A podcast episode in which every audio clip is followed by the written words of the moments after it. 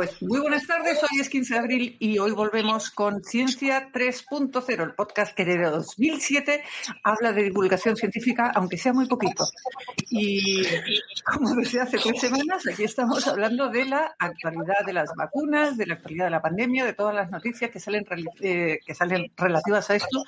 Y hoy además traemos alguna noticia más que en las últimas 24 horas ha sido eh, portada de todos los medios de comunicación en el mundo. Pero queremos empezar, por supuesto, hablando de la actualidad de las vacunas. Os damos las bienvenidas a, los oyentes ahora mismo, a Fran, a Cris, a Guillermo. Estamos seguros de que en un poquito rato tendremos cienes y cienes de espectadores más. Y, bueno, espectadores, oyentes más bien. Pero ya sabéis que os invitamos a, solicitar la palabra cuando queráis intervenir. Em, acabamos la semana pasada, ya no sé si lo hicimos en el Twitter Spaces o lo hicimos en, la reunión de em, redacción que hacemos tanto antes como después, eh, donde Marco decía que quería hablar sobre la vacuna Sputnik, sobre la que había mucho que comentar. Así que yo te invito, Marco, a que empecemos por ahí. ¿Vacuna Sputnik, sí o no? ¿Nos la podemos poner? eh, la verdad es que, bueno, y como te decía fuera de, fuera de audio, ¿no? Eh, actuamos un poco de, bueno, ya se veía venir, ¿no? De, de pitonisa, ¿no? Eh, la, la, desde que, desde que digamos salió a, la luz me llamaba, mucho la atención este caso como inmunólogo, ¿no? El, abordaje inmunológico, el abordaje terapéutico, vamos a así, o de herramienta, era muy interesante, o es muy interesante porque no se había hecho hasta, hasta ese momento. Um, si bien como bueno pues como todos sabéis la, el desarrollo de la vacuna ha estado rodeado de bastante ¿no? crítica no no o sombra no sí no eh, bueno yo digo no quería comentarlo pero hoy de hecho viene el pelo no y, es porque la vacuna de Sputnik eh, desarrolló una hasta ahora como yo digo hasta ahora que no se había usado viene de un instituto uh, ruso de neurobiología muy muy importante y muy relevante en el desarrollo de vacunas. O sea, no, pensemos que son allí ¿no? dos rusos metidos en un laboratorio pequeño. eh, sí. Eh, ya, ya, de hecho desarrollaron vacunas, han desarrollado vacunas contra, bueno, contra otros virus, contra el ébola, ¿vale? Muy eficaces. Entonces, este grupo de científicos desarrolló, eh, mm, o sea, ya, ya, habían desarrollado otras vacunas basadas en adenovirus, pero esta tenía una peculiaridad y es que eh, en vez de utilizar una sola cepa de adenovirus, o sea, un solo, un solo tipo, utilizaban dos, ¿vale? La idea de, de ello era que eh, una cosa que suele pasar con las vacunas de adenovirus es que cuando recibes el primer pinchazo, ¿vale? Uh, tu, tu, sistema inmune responde contra los elementos extraños, entre ellos, pues, la proteína del virus del coronavirus, ¿no? de la pica que nos inyecta, pero también responde contra parte de las proteínas de ese adenovirus, de ese, digamos, ese vehículo, ese que utilizamos como vehículo, pues también la reconoce como ¿Qué ocurre? Pues que cuando recibimos el segundo pinchazo, como nuestro sistema inmune pues tiene, digamos, esa memoria inmunológica, pues muchas veces la respuesta que tiene contra el vehículo, sí, el adenovirus, digamos que hace que la respuesta contra lo que nos interesa, la proteína del coronavirus, sea menor, ¿vale? Digamos que gasta balas, nuestro sistema inmune gasta balas, respondiendo un poco, entre comillas, al adenovirus, y entonces pues la respuesta inmune no es tan importante. Entonces ellos lo que hicieron fue, eh, de, de una manera bastante elegante, decir, bueno, pues el segundo pinchazo utilizamos un, un adenovirus diferente al primero. O sea, ah, lo, curioso. Entonces, ¿Son los únicos que lo hacen? Sí, los únicos que lo hacen. De manera que, entonces, la, lo, que es la proteína de la espiga, o bueno, el material genético que codifica la proteína de la espiga de coronavirus es el mismo en el primer pinchazo y el segundo, pero el adenovirus son dos cepas diferentes, ¿vale? No es la 5 no es la 26. Con esto conseguían, que de hecho demostraron que la respuesta inmune contra la proteína del coronavirus fuera no solo más potente, sino más persistente, ¿vale? Entonces, bueno, era un abordaje, eh, insisto, ¿no? Muy, ¿Qué, ¿Qué ocurrió con esta vacuna? Pues que, bueno, pues como Rusia es como es y querían un poco volver a hacer, eh, eh, insisto, Rusia ha sido, sigue siendo mucho aspecto, una primera potencia mundial científica. Bueno, pues adelantaron muchísimo los, los ensayos con, con, el, con esta vacuna y la pusieron incluso en el mercado. De hecho, fue la primera vacuna puesta en el mercado contra el coronavirus, ¿vale? Fue la eh, pero la pusieron en el mercado sin haber terminado los ensayos clínicos fase 3, ¿vale? O sea, pasaron de todo, simplemente con ensayos clínicos 1 y 2 pues le hicieron, la comunidad científica un poco se le echó encima porque no habían cumplido, digamos, con los estándares normales. Pero bueno, ahí han estado y al fin y al cabo, poco a poco, una vez que terminaron los fase 3, los publicaron eh, en The Lancet y, y, bueno, con unos resultados fantásticos. Entonces resultaba una vacuna muy, desde el punto de vista de mi traía mucho, era muy atractiva. ¿Qué me ocurrió a mí en particular? Cuando empezaron los primeros casos de la vacuna de AstraZeneca, esto todavía no habían salido los de Janssen, ¿vale? Eh, entonces, cuando empiezan los primeros casos de la vacuna de AstraZeneca y empieza a, tenerse o a pensarse de que puede que la posible esta respuesta que tenemos, ¿no? estas trombocitopenias, esta respuesta rara, el, el, problema en realidad sea la adenovirus y no ¿vale? Sea el, causante, sea el adenovirus, el, vehículo que utilizamos.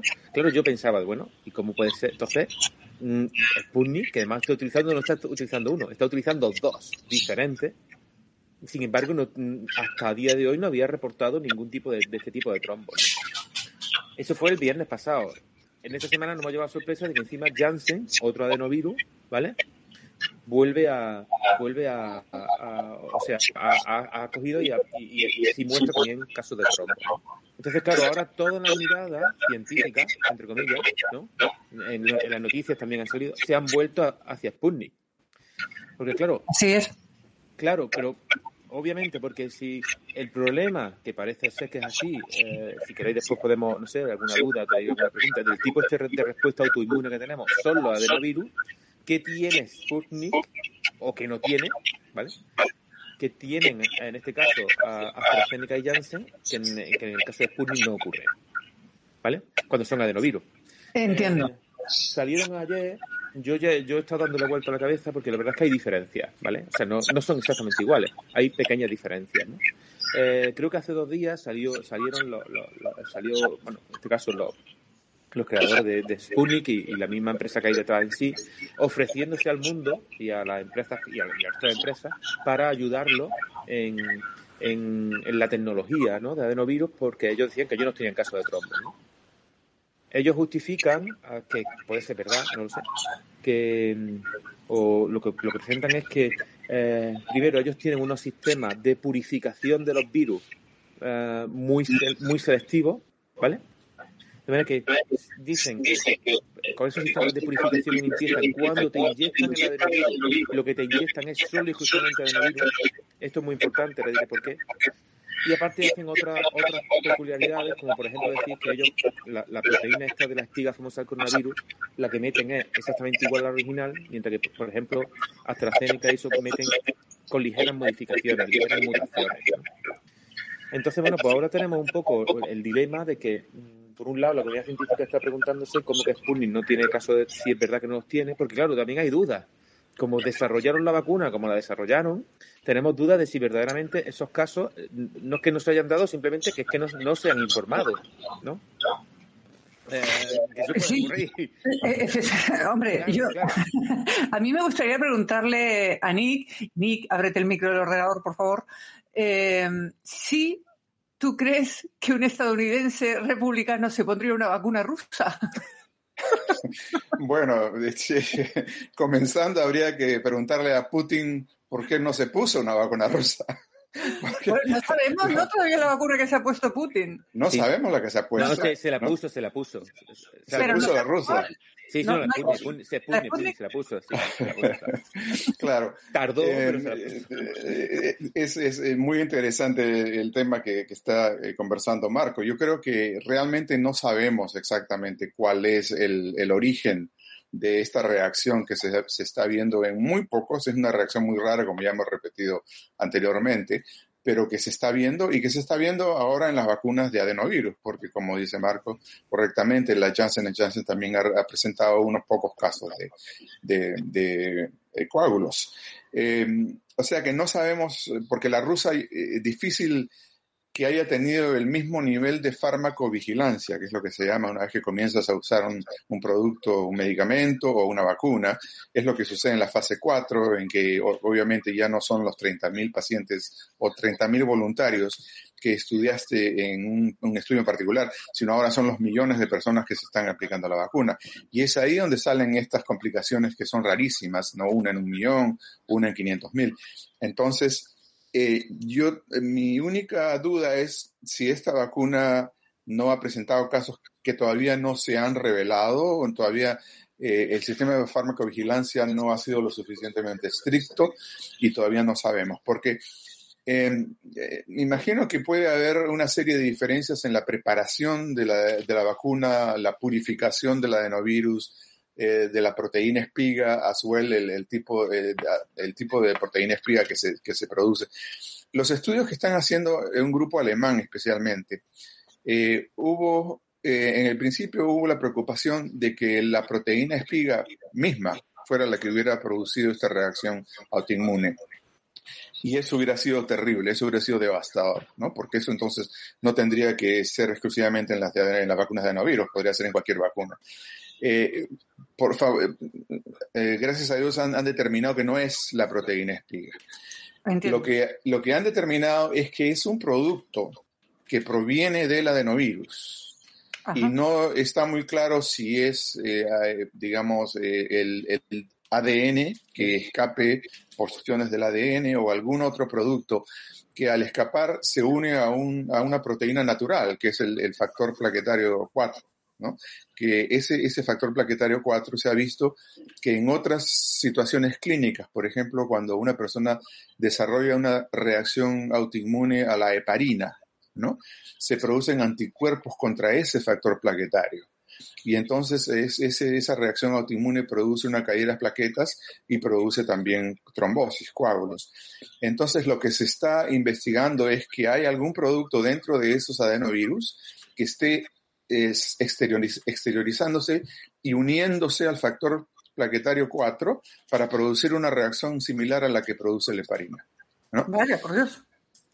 Entonces, es, claro, son estudios complejos, complicados, pero eh, de ser así, habría una explicación y por, potencialmente habría tratamiento también, que es que es, es, lo más importante, ¿no? De estos coágulos, ¿no? Pero como eh, decía al principio, no tengo información, yo creo que nadie tiene suficiente información aún sobre la vacuna rusa en términos de farmacovigilancia para saber si es que la, es la que se va eh, al final no va a ser la que tiene los efectos, ¿no? Yo no pondría mis manos en el fuego por eso, ¿no? Bueno, eh, eh, quiero dar la bienvenida también a, David Arraiz, uno de los pioneros muchos sentidos de Internet, pero también de Twitter Spaces, y también a María, que es anestesióloga y que está aquí escuchándonos y que estará encantada de eh, si quiere participar. Y además me he dado cuenta de que he sido muy mal educada y que no se ha presentado. Y ahora que tenemos unos cuantos oyentes más, es el momento perfecto. Ahora mismo estaba hablando Nick Guzmán, que es eh, doctor en medicina interna, investigador y profesor de la Universidad de George Washington. Y quien ha hablado primero era Marco Calzado, profesor titular de inmunología e investigador en la Universidad de Córdoba. Y quien os va a hablar ahora es Manuel Terrón, como siempre digo, el mejor sanitario que podéis encontrar en Córdoba, al que yo le quiero preguntar, ya que él está a pie de calle. Hemos hablado de los americanos, Manuel, pero ¿tú crees que un español se va a poner una vacuna en la que tiene que estar 56 días sin beber alcohol? Eh, sería más complicado una vacuna en la que tuvieras que pasar 56 días sin dormir siesta. O sea, otra magnitud, otra dimensión totalmente distinta. Yo he venido aquí a bajar el nivel, Sonia, porque he visto que... Madre mía, ¿eh? sí. Yo he venido a bajar el nivel de este, este encuentro. ¿Qué, va a ser lo próximo? Hombre, eh, yo me gustaría, no sé si Nick, yo sé que la, la interacción inicial, después ya veremos por dónde terminamos, eh, era la de pues, hablar de, de, otros temas eh, que no fuese esta noticia de actualidad, pero es que al final la actualidad es la que se impone. Entonces, yo no sé si Nick ha visto la serie de Americans, en la que los rusos se infiltraban en, en, la América de los años 70 y cómo iban haciendo su espionaje artesanal y demás. Eh, yo que se vacunen allí con la Sputnik lo veo complicado. Aquí con el tema del alcohol lo veo complicado, sobre todo porque ayer, por ejemplo, cuando salí a la calle y a pesar de la lluvia, que, que, que nos fuerte aquí, a esa hora las terrazas estaban llenas de jóvenes muchachadas tomando cerveza en cantidad grande. Entonces, eh, yo creo que aquí va a estar complicado. Sobre todo ahora, eh, llegando verano. En invierno todavía, pero en verano, 56 días, yo creo que la cosa llegado por 40. Cuando yo, escuché la primera vez, 56 días me parece un abuso. Dos meses. Bueno, entre la primera y la segunda dosis dependerá de lo que tarden en ponértela. Si ahora no quieren alargar el tema. Yo creo que eso, yo creo que eso es un bulo. Entre la primera y la segunda dosis son 21 días y yo creo que te puedes tomar, sinceramente, lo que quieras, que no vas a tener ningún problema, os lo digo ya. ¿no? Bueno, esa era una de las preguntas que os quería hacer, si había algún fundamento científico en eso, si hay algún tipo de vacuna que te impida, yo sé que hay medicamentos, evidentemente, que te impiden tomar alcohol, pero nunca lo había oído con respecto a una vacuna que pueda tener interacción con el alcohol. No vas a encontrar por ahí ningún estudio que diga que, eh, que tomar alcohol es bueno para cualquier cosa. O sea, Bueno, salvo gente claro. que tenga in- entonces, es ¿Cómo que no? El whisky, yo digo, si, si lo que necesitamos es, eh, tenemos un problema de trombosis, el whisky es un vasodilatador. En vez de tomarse un paracetamol, se toma un... vamos a ver. Vamos a ver. eh, decías tú que venía a bajar el nivel, ¿eh, Manuel? esto es un programa serio, por favor. Bueno, ya estamos entrando a territorio de, de- de recomendaciones tipo Trump acá, este, la Sí, lejía, sí, ¿no? claro, ¿no? Pero algo más rico. Vamos, vamos, a- vamos a andar con, con cu- con cuidado, ¿eh? Que hay gente que se lo cree, ¿eh? Cuidado, ¿eh? Exacto. Cuidado. Hay que, tener, hay, que tener, hay que tener mucho cuidado. Eh, no, eh, alcohol, yo creo que no, no creo que esté eh, no creo que esté fundamentado seriamente en que sean tantos días, ¿no? Eh, seguramente serían horas, ¿no? O, si acaso el día o los- el par de días posterior a la, a la inyección. Creo que podría estar fundamentado, pero no tengo conocimiento de ello. Eh, si me hablaran de 56 horas, lo vería factible en Rusia, incluso en España lo vería factible, pero 56 días, eso no se lo cree nadie. Eso está clarísimo que no. La gente, yo creo que antes diría, la Sputnik no, la del trombo. Me pone usted la del trombo, por favor. O, o aunque haga un poco menos de efecto, no hay problema. Bueno, eh, eh, yo creo que queda claro todo el tema de la vacuna de Sputnik. La semana pasada estábamos hablando de la paralización de AstraZeneca y las consecuencias que eso tenía y en esta semana nos encontramos con la paralización de las vacunas Janssen, que todos esperábamos con, como agua de mayo. Uno, para que no nos tuvieran que poner la AstraZeneca. Dos, porque era solo un pinchazo. Y nuevamente volvemos a ver lo mismo. Seis casos entre siete millones de vacunados y de repente se paraliza todo. En Estados Unidos, fíjate, ni que alguien me comentaba el otro día, bueno, es normal allí porque allí te meten una demanda en menos que canta un gallo y arruinan a la farmacéutica. Eh, pero lo que me extraña son las consecuencias incluso en Europa. Me gustaría saber vuestra opinión y si difiere mucho, si hay alguna diferencia con lo que ha ocurrido con respecto a este tema con AstraZeneca. Por ejemplo, Bueno. o, o Nick, me da igual, como queráis. Yo diría que hay diferencia de opiniones. Hay, definitivamente, y estamos hablando de diferentes opiniones entre expertos este, de salud pública eh, y de epidemiología y de, de farmacología también. Eh, digamos, la pausa es, es una pausa, digamos, eh, no es una suspensión o una cancelación, es una pausa hasta que pueda, digamos, entenderse un poco mejor cuántos casos han habido y tener una idea de cuáles son las características de esos casos, ¿no? Eh, y la segunda razón es básicamente para informar al personal de salud de qué medidas deben tomar, qué deben observar, qué, qué tipo de, de, cuidados deben tener en las personas que reciban la vacuna de Janssen Janssen. O sea, es una cosa, eh, es precaución. El, el, lado, digamos, eh, negativo ah, viene, tiene, tiene mucho que ver con el, el que haya gente que ahora se, se desanime, se desanime de, de ponerse vacunas, que se asuste de nuevo de, de, por las complicaciones potenciales, estas rarísimas, pero potenciales de estas vacunas. Entonces, ahí es donde, por ese lado es por donde ha ido la crítica, ¿no? Si había necesidad de hacer una pausa, o si esto debería haberse, digamos, continuado estudiando y eh, educando a los médicos y, a aquellas personas que trabajan en salud y que aplican vacunas o ven pacientes, cuáles son los cuidados que deben de tener, ¿no? Eh, o, eh, y sin necesidad de hacer una pausa, ¿no? Pero, como dice, no sé si fue Marco o Manolo, existe un aspecto legal que es muy importante acá también, ¿no? Y ese aspecto legal implica que la compañía misma tiene que tener eh, mucho cuidado de no exponerse desde el punto de vista legal a, a, continuar una práctica que pueda poner en peligro a alguien sin haber hecho, digamos, los estudios eh, adecuados o por lo menos detenerse a, ver eh, un poco mejor qué es lo que está pasando, ¿no? Entonces es una combinación de factores. Eh, la pausa, yo espero se levante pronto, termine pronto y se reanude la vacunación porque es una vacuna que realmente es importante, porque no es solamente en otros lugares del mundo, es también acá, en Estados Unidos, que hay lugares relativamente remotos, ¿no? Hay, hay, por ejemplo, las cadenas de montañas de Apalacha, por ejemplo, que son, son lugares bastante remotos en donde la gente para llegar a un centro médico tiene que viajar un par de horas, dos, tres, cuatro horas. Y entonces eh, tener una vacuna en la que tengas que regresar a ponértela disminuye las chances de que lo hagan, ¿no? Entonces una vacuna de una dosis simple eh, o única eh, simplificaría esto mucho, ¿no? Bueno, antes de que, de que hablen Marco y Manuel, estoy encantada de que María nos haya solicitado la palabra y si os parece bien, le damos porque imagino que quiere eh, intervenir sobre esto. Adelante, María. Buen día a todos. Yo estoy acá en Colombia y en Medellín, Colombia. Y mira, desde el punto de vista médico, bueno, eh, primero recordar que esto es pandemia, situación nunca antes vista, acelerador de investigación, de conocimiento, de todo, y todas las autorizaciones, aunque la haya dado EMA y FDA, han sido de urgencia. Entonces, el proceso de prueba de todos los medicamentos lo hemos vivido en la investigación clínica, ya pasaron las tres fases y luego la cuarta fase es aplicación en humanos. Hasta que no la aplican no sabe realmente el efecto. Cuando hablamos del tipo de vacuna se dice plataforma. Entonces la plataforma AstraZeneca y la plataforma de Janssen es similar, una base de DNA virus, una cápsula de DNA virus donde va la proteína pira, que es la que va a hacer que uno produzca los anticuerpos.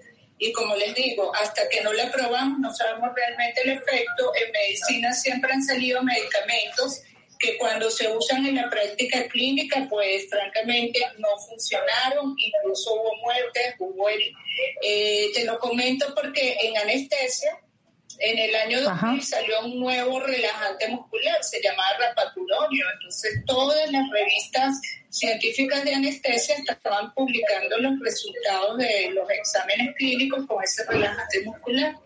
Sale a la venta en junio de, en mayo, o no, en abril de, de ese, del 2000, porque fui al Congreso Mundial de Anestesia en junio y ya en junio estaba retirado del mercado porque hubo muertes en niños. Hubo tres niños que se murieron en inducción de anestesia al parecer por efectos eh, de reacción alérgica inesperada y eran cirugías electivas, cirugías que tú programas al paciente para que vaya quirófano.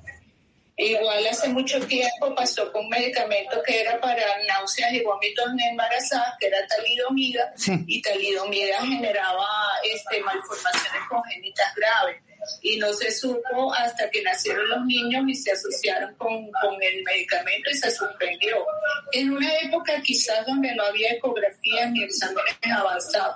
Entonces, en resumen, lo que les quiero decir es que obviamente este, esta, estas suspensiones temporales hay que averiguar por qué, demostrar la real causa de un efecto adverso de una vacuna, pues es complicado, porque hasta el vocero de EMA dijo que después de todas las declaraciones, y ahí es donde yo veo que es clave, es clave quién está informando, quién está comunicando. Todos son comunicados de prensa y saben los comunicadores, cosa que me parece muy bien, ustedes manejan la palabra, el público, todo eso y me quedo pensando si es que los médicos somos malos comunicadores o no explicamos bien o, o no hacemos esa conexión con el público. Luego, por supuesto, en esta era digital pandémica donde todo es de allá para allá, estamos hiperinformados y todo tiene que generar un clic. Así sea escándalo, así sea real, sea ficticio, tiene que generar un clic. Y eso nos está haciendo daño, creo, en la evolución de todo. A mí me parece lo más noticioso que la, la presidenta, la canciller de Alemania, se haya puesto la vacuna justo AstraZeneca. Yo creo que eso es un, golpecito ahí al, a, beneficio de, de, la compañía, independientemente de la marca, porque como le no tengo compromiso con ninguna, pero sí es interesante ver esta evolución allí de fondo debe haber un, algo de competencia. Imagínense que hubiese pasado algo con la Pfizer o Moderna, que son tecnologías que nunca se había usado. Y no sabemos, todavía no sabemos. Lo bueno de todo es que hay millones de personas vacunadas que les ha ido muy bien y Israel ha hecho un maravilloso control de su población, de la, de la epidemia en esa zona. Yo creo que les va a mejorar el países más pequeños con un sistema económico más robusto, con una organización médica más robusta también y eso ha favorecido mucho la salud de sus habitantes. Les quería comentar otra cosita y se me olvidó entre tanto temas. Bueno, María, no te preocupes. Habrá ocasión. Eh, me disculpa que sí, me alargue un poco. No te preocupes. Eh, hombre, sí os pedimos lógicamente que seáis más breves para que podamos abordar todos los que tenemos, pero, pero siéntete libre de volver a, a, pedir cuando quieras. no te escuchamos. Ah, perdón, sí, disculpadme. No, le decía, le agradecía a María su intervención y, sí que os agradecería la brevedad con objeto de que podamos abordar porque tenemos muchos más temas que tratar esta tarde, pero luego María podrás eh, intervenir de nuevo si te acuerdas de eso que habías olvidado. También le quiero dar ah, la palabra también a, David porque no sé si quería comentar algo acerca de esto. David, bienvenido.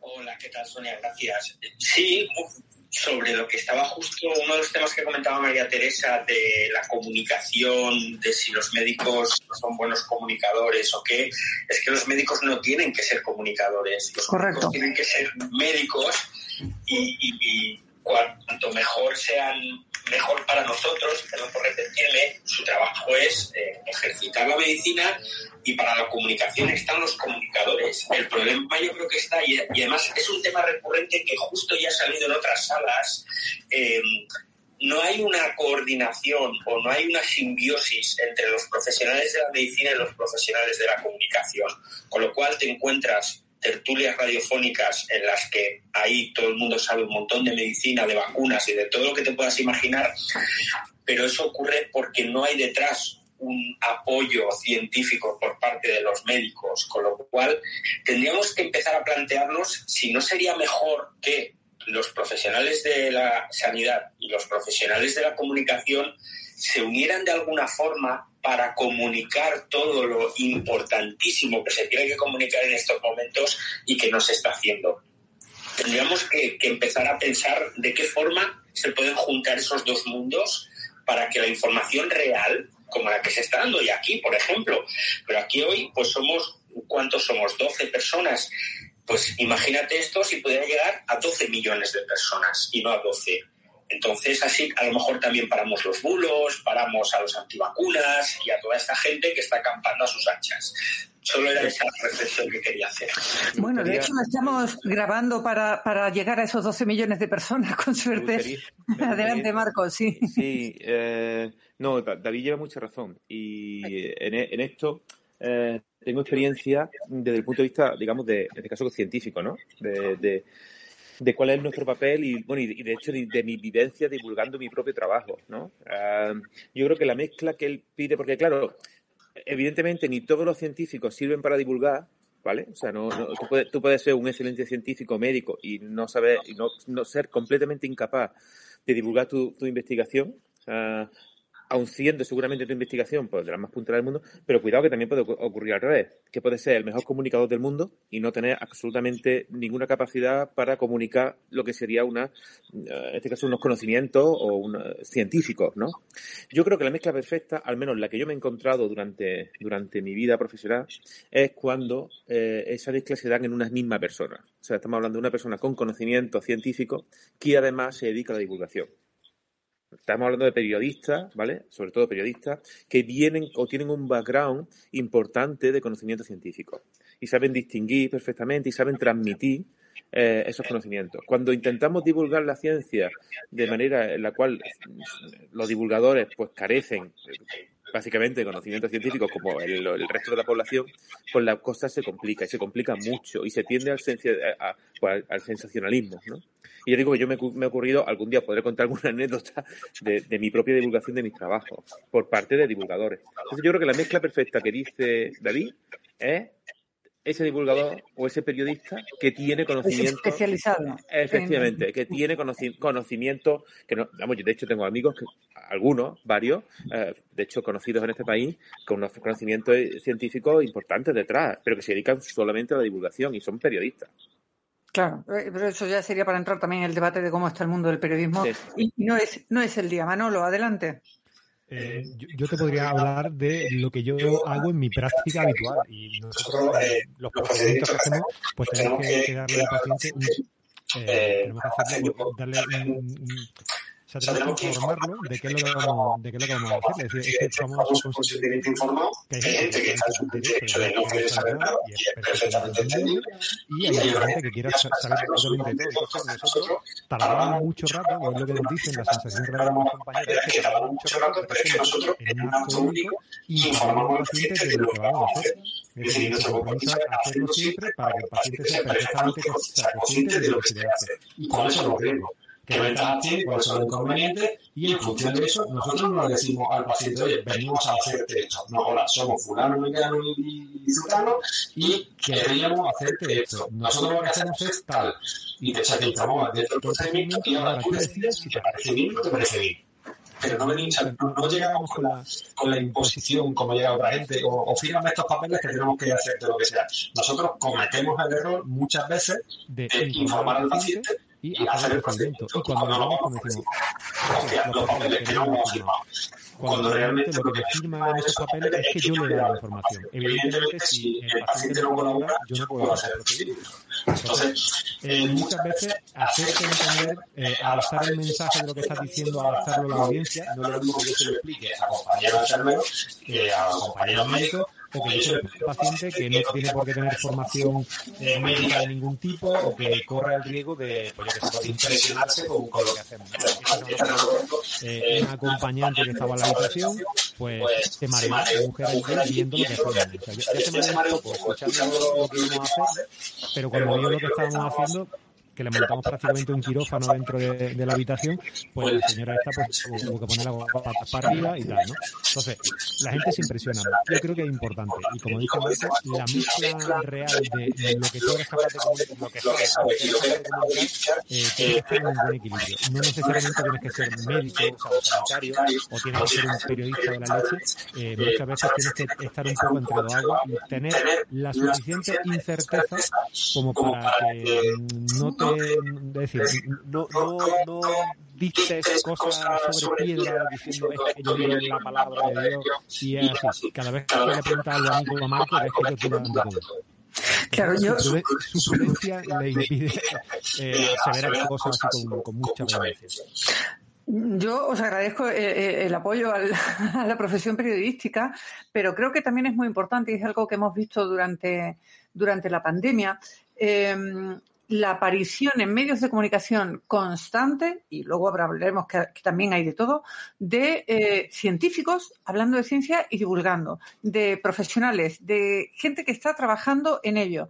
Nosotros ya decimos que llevamos con este podcast desde 2017, sabíamos que era un podcast muy de nicho para una población muy concreta, muy especializada y que buscaba muy este tipo de información. Sin embargo, ahora pues hay mucha demanda de esta información por, por, por el tema de la pandemia, porque hay mucha incertidumbre y a mí me encanta. Ayer recuerdo que estábamos viendo pues a un científico del CSIC hablando de la vacuna intranasal que van a sacar y yo decía, es que esto es lo que tenía que salir todos los días en medios de comunicación y no tanto futbolista y no tanta tontería. Eh, si salieran más explicando adecuadamente su trabajo y yo creo que, ya te digo, aunque haya periodistas eh, especializados en ciencia, que debe haberlos y, ojalá cada vez sean más, también es cierto que a nivel de formación yo creo que es interesante no solo para médicos y para investigadores, sino para todas las profesiones, el que adquieran unas habilidades mínimas de, comunicación y de divulgación de sus trabajos en el entorno académico, que es fundamental, como sabéis perfectamente, pero también de cara al público general. Eh, y, con esto, eh, yo creo que, si queréis pasamos al, siguiente tema que teníamos aquí en nuestra lista, que era el tema de la estrategia de separar las dos dosis tal y como ha hecho Reino Unido, que se alcanzaría, digamos, una inmunidad parcial de rebaño, creo que la han llamado. Es decir, en vez de tener al 70% de la población con las dos dosis, como a eso ya no vamos a llegar ni, por error, em, si no sería mejor alargar el espacio para tener a más cantidad de personas con una primera dosis y, por tanto, con una inmunidad parcial adquirida. ¿Qué pensáis? Nick, que llevas mucho. Eh, eso es algo que se ha considerado bastante acá eh, durante los últimos eh, cuatro o cinco meses, ¿no?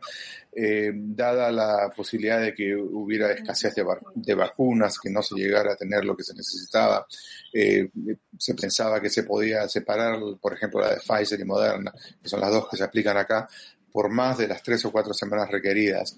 Pero hubo toda una corriente en contra, porque por dos motivos.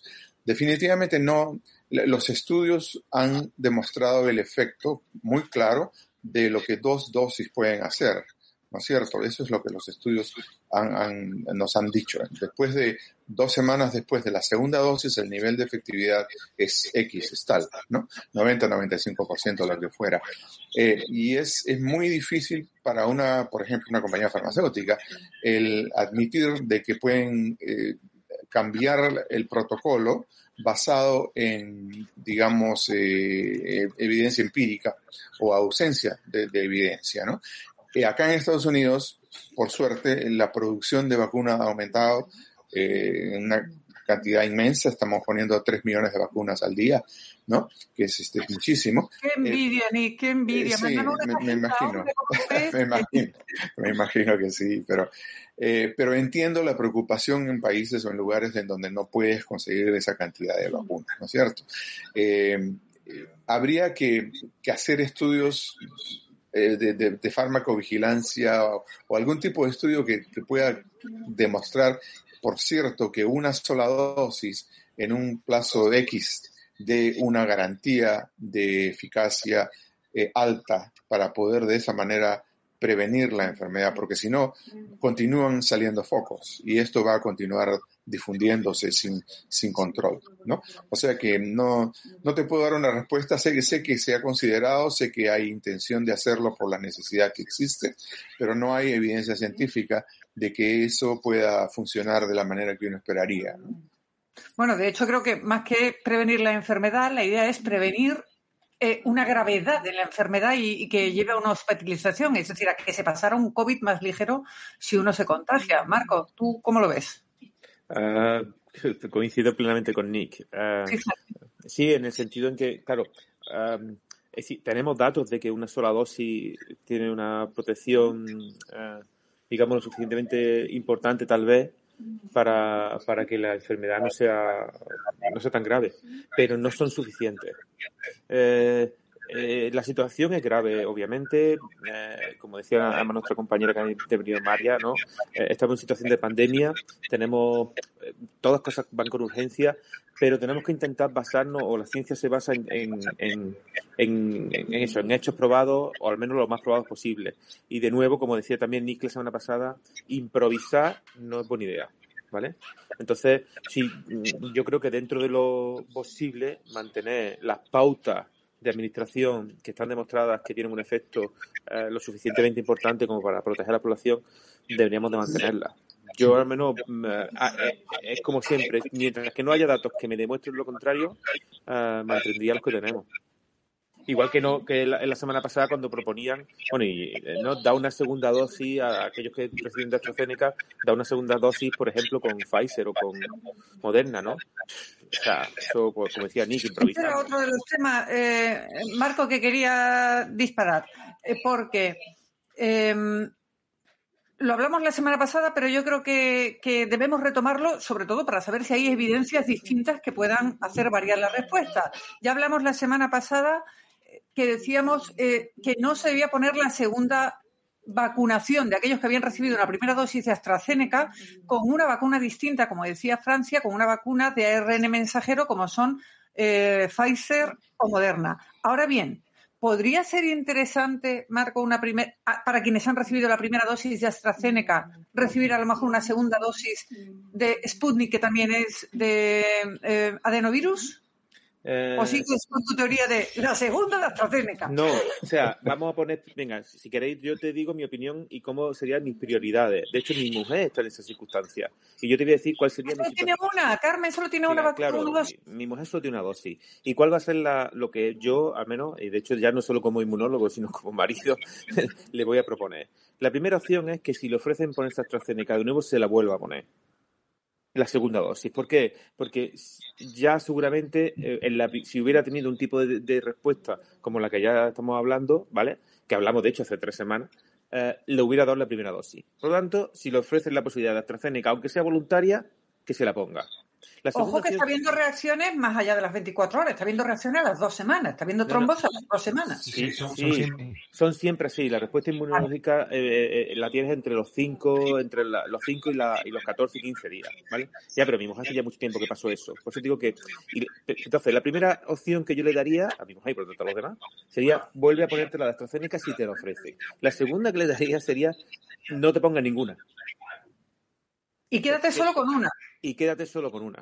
¿Por qué? Porque, y ahora viene la tercera, que es la que tú me has preguntado, todavía no tengo ensayos clínicos lo suficientemente potentes como para saber qué ocurre con la combinación o con Pfizer o con cualquier otra adenovirus. Y como no la tengo, porque no tengo datos que me digan qué ocurre con la combinación de las dos, prefiero que se quede con la inmunidad que ya tiene, que seguramente le va a durar muchísimo más- menos tiempo, ¿vale? O sea, que va a ser una inmunidad muchísimo más corta, pero prefiero eso y por lo menos que dé tiempo si tenemos algún ensayo clínico que nos diga qué pasa, por ejemplo, con la combinación. Me da igual con cuál, ¿vale? O sea, me da igual que, que sea de igual que sea de ARN mensajero o No, que sea a de ver, adenovirus. tiene más sentido utilizar el mismo vehículo, pero volvemos a Vale. lo mismo, no, no, no tenemos datos de la combinación todavía. Entonces, yo ante la no, ante, ante la ausencia de la combinación, prefiero que se quede sin ninguna. Pero la mejor opción, aquellos que En tienen segunda la- dosis de AstraZeneca. Vamos, yo no, si mañana a, mí- a Carmen se la propone, yo, aunque sea voluntaria, le- sin dudarlo, sin dudarlo en absoluto.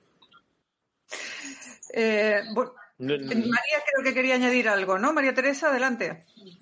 Sí, mira, este, una cosa es una declaración que tú das a un medio de comunicación y por eso ahí yo estoy filtrando un poco cómo son las comunicaciones, porque imagínate cómo estarán el departamento de comunicaciones de AstraZeneca, yo estuviera ahí, yo no sé qué haría, yo creo que me, no sé, cambio de compañía, me voy, yo no sé. Pobrecito, sí. Una- yo lo veo pues como, de- como, como médico, una cosa es lo que uno declara y otra cosa es lo que en realidad está sucediendo, porque está la seguridad del paciente. Tú siempre tienes que hacer un protocolo donde vas a explicar realmente, o sea, tienes que explicar detalladamente de qué va el estudio, qué tienes que hacer, los que van a participar voluntarios, firme acá, le tienes que explicar, usted tiene riesgo de, de, todo lo que le puede pasar, inclusive el riesgo de que haya una reacción cruzada de medicamentos, de que no alcance los niveles de protección. En fin, el fin último de todas las vacunas es evitar las complicaciones que son las que con las que llevan al paciente a UCI y las que llevan al paciente a un destino fatal. Entonces, la idea de, de- de hacer esta propuesta y decirlo en público, saliendo de, eh, de- de un sistema de salud que tiene muy buena reputación mundial, porque el Instituto Nacional de Salud de Inglaterra está reconocido como uno de los mejores, y ellos inclusive cuando van a evaluar nuevas tecnologías, hay un comité donde participan pacientes, este, y, y sacan las guías de práctica clínica que son referencias en todo el mundo, que son las guías NICE. Entonces, cuando ellos tienen una forma de trabajo tan disciplinada y dicen así, yo lo interpreto como esto no puede ser alegremente, que yo a mí se me ocurrió, no, vamos a poner las vacunas y, y vemos cómo le va a la gente. O sea que tras eso debe haber una responsabilidad que el resto de la población no está viendo si va a ser beneficioso no. Para todos sería muy beneficioso si te ponen una sola dosis y quedaríamos, en el futuro sería como las vacunas de influenza, que es un pool de virus, porque el- el- los virus mutan, y entonces según como vaya la variante, pues van tomando como fragmentos de, de, de cada virus y hacen como una mezcla de todas esas partículas que son las que causan las complicaciones en la enfermedad y eso es lo que le, inoculan a uno para que los linfocitos reconozcan ese antígeno y empiecen a producir los anticuerpos. Luego, dentro de toda la tecnología de la investigación, van haciendo niveles de anticuerpos. Si tenemos en el mundo una población vacunada de 300 millones de personas, creo, actualmente no a todo el mundo le hacen pruebas de anticuerpos porque serían extremadamente caras. Entonces siempre viene el tema, quién paga, quién cómo lo vamos a hacer, en fin. Entonces, en resumen, hay todo un protocolo. Una cosa es el anuncio y otra cosa es lo que en realidad sucede. Posiblemente si lo están estudiando y eso va a generar un contenido que va a ir a publicaciones médicas donde vamos a ver los resultados y si, si va a ser bueno o no. Mientras tanto, seguimos en pandemia igualito y ahí ya me acordé de lo que les iba a comentar de la vacuna rusa y la suspensión del alcohol. Yo creo que sería en realidad con todas las vacunas, porque la inmunidad completa, el esquema de vacunación lo alcanzas a las seis semanas, luego de completar las dos dosis. Entonces, cuando este virus es de contagio respiratorio principalmente, la gente cuando toma no se pone tapaboca, este, se pone más alegre, canta, grita, baila, y, eso puede, eso puede hacer que uno se contagie. Bueno, pero eso da igual si beben alcohol o si no. Que haya menos complicaciones es lo que me espera. ¿Será que entonces los rusos son más alegres, toman alcohol al 40% por eso? El vodka. Que después quieren evitar eso. La verdad no lo sé, tendría que investigar con mis amigos infectólogos qué saben de eso. Muchas gracias, María Teresa. Bueno, yo no sé si, eh, eh, si pasar al tema del, del, pasaporte de vacunación, que también es uno de los temas de, de actualidad eh, que nos causa problemas y, que no vamos a debatir aquí las implicaciones políticas y económicas porque sé que no que nos gusta, pero sí mi curiosidad es qué validez tendría un pasaporte de vacunación dado que estamos viendo que no sabemos exactamente cuál es el tiempo que las vacunas son efectivas en nuestro organismo. Por tanto, si tenemos un, un pasaporte de vacunación que dice que estamos vacunados, ¿eso qué va a ser válido? ¿Seis meses? ¿Un año? ¿Diez meses? ¿Puede haber distintos pasaportes o distintas duraciones dependiendo de los países, dependiendo de las vacunas? Bueno, comenzaríamos con el asunto de cuánto tiempo dura la vacuna, cuánto tiempo dura la inmunidad con las vacunas actuales, ¿no es cierto? Y ya existen ciertos comentarios uh, que provienen de Pfizer uh, y Moderna también hasta cierto punto, in, in, diciendo que es muy probable que estas vacunas necesiten una dosis de refuerzo o un booster alrededor del año, ¿no? O sea, no no hay todavía, digamos, los datos eh, completos para concluir eso, pero existe eh, una posibilidad de, de, que eso ocurra, ¿no? O sea, eso ya afectaría, digamos, la posibilidad de, de, cómo manejas ese pasaporte, si te pones el booster o refuerzos o si no te pones el refuerzo.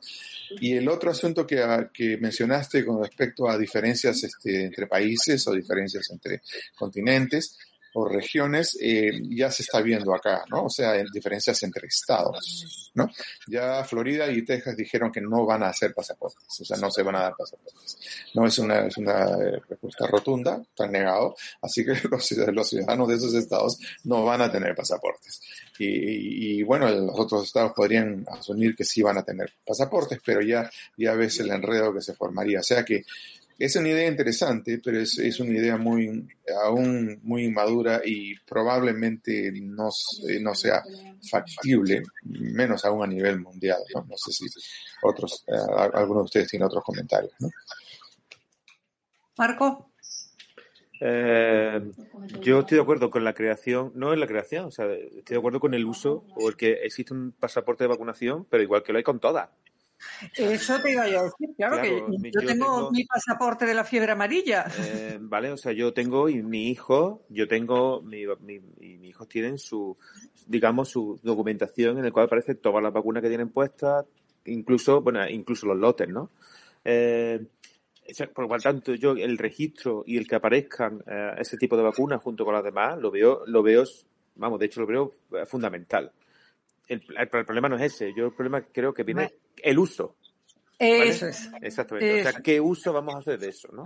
Yo recuerdo cuando eh, me fui a Suiza a trabajar, yo estuve unos años trabajando en Suiza, cuando a mí me, me exigieron el pasaporte de vacunación y me exigieron qué vacunas tenía puestas. Y lo Para conseguiste porque, claro, yo no lo tengo, el mío. Sí, sí, sí, lo conseguí, lo tenía mi madre guardado. Para cu- cuando, cuando entré a Suiza para trabajar. Entonces, cuidado, o sea que, que entonces, mm, eh, al fin y al cabo, yo creo que es importante, ahora ya veremos el uso. Si el uso es, bueno, pues no sé, eh, si no, no viajas con nosotros, aerolínea, lo que sea, eh, ahí estamos metiendo, ¿no? Entonces, por lo tanto, sí al pasaporte, no, no lo llamaría pasaporte, lo llamaría, sí, al carnet, al carnet, que se llama así, al carnet de vacunación, y ahora ya mm, sí o no, dependiendo del uso que le des. Manolo, A mí me crea un dilema ético, por ejemplo. El micro, Eh, yo- está mutado. Oh, perdón. Perdón. Eh, a mí me crea, me crea un dilema ético. Eh, yo sabéis que corro y, y, bueno, pues yo como cabra que corre por el monte, eh, pertenezco a una asociación que se llama ITRA, que bueno, eh, se dedican a promover carreras de trail running a nivel mundial. Y me una de las encuestas que nos hacían eran que si, si estaba disponible este pasaporte eh, de vacunación y si nos lo exigían para asistir a alguna carrera, que si yo asistiría o no lo haría. Y yo, yo la respuesta es la misma que ahora, es decir, yo no, no asistiría a ese tipo de carrera simplemente porque eh, el dilema ético que me plantea no es que yo tenga ningún miedo, ningún problema de enseñar la vacuna que tengo puesta en internet, que me parece normal, y ni siquiera que yo tuviera que, que, sea, que eso tuviera que estar ligado a que yo tenga a que- o a que mi madre conserve un documento en el que ponga las vacunas que me pusieron hace 40 años. Eso tendría que estar accesible como está accesible la información del, yo que sé, del seguro del coche. Que cualquiera metiera mi DNI y saliera ahí todo lo que, todo lo que me han puesto. A mí el problema ético me lo plantea que no todo el mundo tiene acceso a la vacuna. Bueno, pero Cuando eso es ahora, ¿no? Se entiende que Claro, pero eh, me plantea el dilema de, oye, ¿por qué yo sí mm, me puedo mover ahora y tú no te puedes mover? Entonces yo creo que por vergüenza torera yo no me muevo de mi casa hasta que no esté todo el mundo vacunado. O sea, no me muevo de mi casa. No hago uso de este pasaporte hasta que no esté todo el mundo vacunado. Eh, me interesaría a nivel de propagación de la enfermedad hacer que la gente que incluso no va a, o sea, no va a contagiarse o va a sufrir un COVID un poco más ligero tampoco esté por ahí pululando. Mm, Encima, o sea, con la conciencia mm, más relajadamente porque como ya estoy vacunado, a mí me da igual.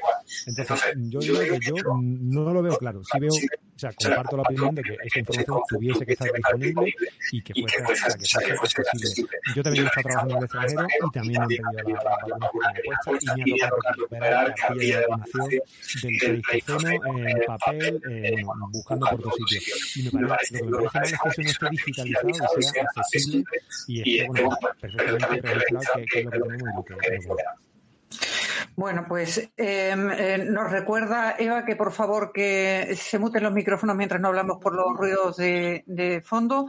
Eh, pero quería darle la palabra a Julio que nos había pedido hace un ratito. Bienvenido, Julio. Hola, mucho gusto. Saludos a todos. Yo soy de México y vivo en la Ciudad de México. Este, sí pedí la palabra por lo que comentaban de lo de Pfizer, de lo que salió el día de ayer, que vamos a tener que vacunarnos cada año, por lo menos cada seis meses o cada año. No, todos estamos de acuerdo que la vacuna pues no, no es 100% eficaz porque se hizo pues ahora sí que a las prisas. Entonces yo estoy oyendo mucho lo de ustedes del pasaporte y todo eso. Y nosotros aquí en México ahorita estamos enfrentando un problema muy, muy grave en el sector salud, de que no están vacunando a los médicos particulares, solamente a los médicos que trabajan en, para el servicio público, para el gobierno. Hay un gran dilema porque prefieren vacunar a maestros que a todos esos médicos que de verdad se enfrentan a esta situación con la gente más, más desprotegida, vamos a decirlo así, económicamente. Eh, tenemos en México una serie de farmacias que dan consulta a menos de un dólar y son médicos generales o muchas veces algún médico especialista que se quedó sin un trabajo. Pero lo más preocupante acá en México, y sí se los quería dar a, a conocer, es que al sector privado de salud no lo están vacunando y le están dando prioridad a los maestros. Entonces, para mí eso es muy grave porque pues hay clínicas privadas donde todos, todos se pueden em, adquirir el, virus. Entonces, era un, pues un comentario más que nada de eso, de qué pensaban ustedes de las acciones que están tomando de vacunar primero maestros que al sector salud privado. Pues muchas gracias, Julio. Me parece muy interesante. No tenía ni idea porque, bueno, ahora nos hablará Nick por Estados Unidos, pero aquí en España el sector sanitario público y privado, por lo que yo tengo entendido, ha sido prioritario y si no está del todo vacunado, debe estar en proceso de finalizar su vacunación. Después, sí es cierto que se ha incluido a los profesores de los niños, pero también te tengo que decir que eh, los profesores universitarios no. Muchos de ellos llevan mucho tiempo ya dando clases presenciales. En mi caso ya empiezo la semana que viene, pero otras muchas universidades han retomado antes las clases presenciales. Algunas ni siquiera las han parado porque tenían condiciones para mantener eh, distancia seguridad y aforos más reducidos, pero me parece gravísimo, Julio, y te agradezco porque no, no teníamos noticias de que en julio iba así. Nick, entiendo que en Estados Unidos también todo el sector sanitario, público o privado, que en realidad en Estados Unidos el privado es mayoritario, entiendo que ha sido prioritario a la hora de vacunarse. Así es, Sonia. Eso es correcto. Acá en Estados Unidos, digamos, se ha dado la vacuna, se le ha dado prioridad a, no solamente médicos, sino personal de salud en general, que esté obviamente eh, ese es el personal que está en contacto más directo con, pacientes eh, con COVID y pueden eh, infectarse ¿no? y contagiarse. Ahora, han habido diferencias en términos de maestros vacunados en diferentes estados. Hay, hay, estados que han puesto a maestros como prioridad también junto a los médicos, ¿no? mientras que otros estados le han dado una segunda prioridad. y ya todo ha dependido obviamente de la disponibilidad de vacunas y de la urgencia que tuvieran algunos eh, distritos escolares en que los alumnos volvieran a las clases en persona versus el continuar pues educación virtual, ¿no? Pero ah, para responder a la pregunta, sí, el personal médico en general ah, tenía la primera prioridad. Bueno, pues mm, vamos ya, nos hemos eh, pasado de la hora y, yo creo que debemos ir terminando. Eh, entonces, si os parece, me gustaría preguntaros, por último, que me digáis de manera muy breve eh, y si acaso pues ya lo retomamos la semana que viene, ¿qué os parece la llegada de nuevas vacunas? Estamos a la espera de Novavax, CureVax y Sanofi. No sé qué diferencias hay con estas vacunas, no sé qué aportan aparte de pues tener más vacunas o tener más disposición de vacunas. No sé si alguna de ellas os llama especialmente la, la atención o pensáis que tiene algún rasgo diferencial interesante. Em, de estas que ahora mismo por llegar son más o menos, o sea, con ligeras diferencias más o menos como las que tenemos. Son variaciones de la misma. Ahora, la próxima, eh, hay una vacuna que, que, está por venir, que es muy importante, que no ha sido publicitada mucho, pero tomaría un tiempo hablar de ella. Tal vez para el próximo programa la dejamos, es este, basada en, en una forma diferente de la proteína espiga. ¿Cómo se llama? Eh, Expro es eh, la, la, la, espiga eh, no, la espiga no, la vacuna. No, no, no, no, es que es basado, es basado, es basado en una espiga que le han llamado Expro. Y explicaremos las razones en la siguiente charla que tenemos. Y la vacuna tiene un nombre largo, de que son letras, eh, lo pondremos en la próxima oportunidad. Perfecto. Eh, Manolo, no sé si a ti te producen curiosidad estas nuevas vacunas. A mí me parece perfecto las que lleguen y que se puedan poner cuanto antes. Cuantas más mejor, ¿no? Cuantas más mejor y cuanto antes.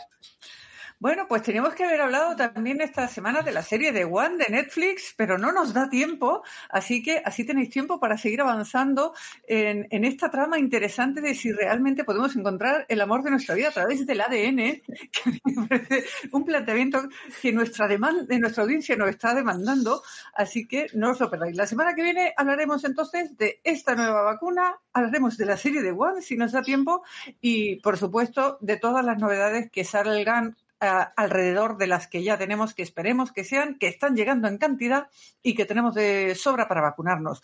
Muchas gracias, Nick. Muchas gracias, Marco. Muchas gracias, Manolo, como siempre, por dedicarnos esta hora semanal. Y, y muchas gracias a todos los que habéis entrado para escuchar de lo que veníamos hablando, que esta semana, bueno, habéis estado entrando y saliendo, pero hemos sido también una buena cantidad. Y sobre todo a quienes. Eh, estabais, eh, las que habéis participado, en este caso, David, María Teresa y Julio, os agradecemos mucho vuestras aportaciones y esperamos que la semana que viene, los viernes, a las 18 horas en España y a las 12 horas en Washington, os paséis por aquí para que nos sigamos poniendo al día. Por mi parte, eso es todo. Muchas gracias.